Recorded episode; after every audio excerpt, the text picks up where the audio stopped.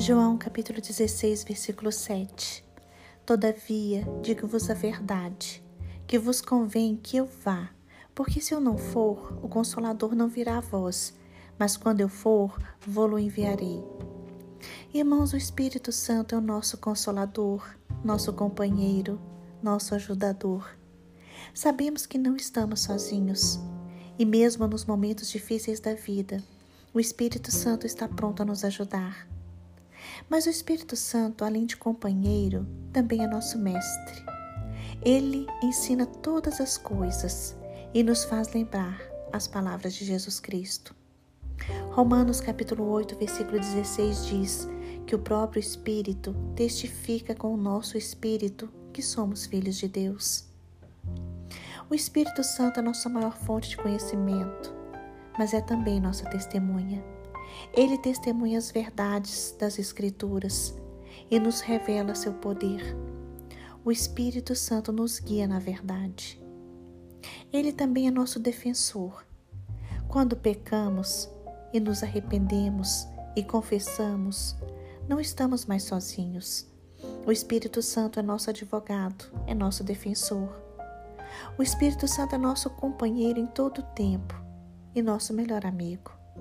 João capítulo 14, versículo 26 diz: Mas o conselheiro, o Espírito Santo que o Pai enviará em meu nome, lhes ensinará todas as coisas e lhes fará lembrar tudo o que lhes disse.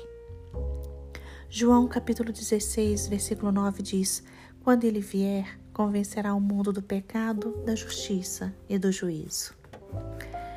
O Espírito Santo nos atrai para o Pai. Ele nos alcança e nos ensina. João capítulo 6, versículo 44 diz: Ninguém pode vir a mim se o Pai que me enviou não o trouxer. O Espírito Santo nos leva ao Pai. 1 Coríntios capítulo 2, versículo 14 diz: Ora, o homem natural não aceita as coisas do Espírito de Deus, porque eles são loucura e não podem entendê-las, porque elas se discernem espiritualmente. O Espírito Santo nos cela no corpo de Cristo como diz Efésios capítulo 1, versículo 13, também vós, tendo crido nele, fostes selados com o espírito da promessa. Irmãos, o selo é o carimbo que diz que somos propriedade do Senhor. Quando somos salvos, somos marcados, selados e libertos pelo Espírito Santo de Deus. O Espírito Santo passa a habitar em nós, como diz 1 Coríntios capítulo 6, versículo 19 Acaso não sabeis que o vosso corpo é santuário do Espírito Santo, que está em vós, o qual tendes da parte de Deus? Hoje, entregue sua vida a Jesus Cristo.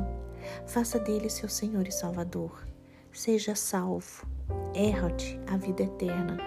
Assim, você não pertencerá mais a você mesmo, porque você foi comprado com o sangue de Jesus Cristo na cruz do Calvário.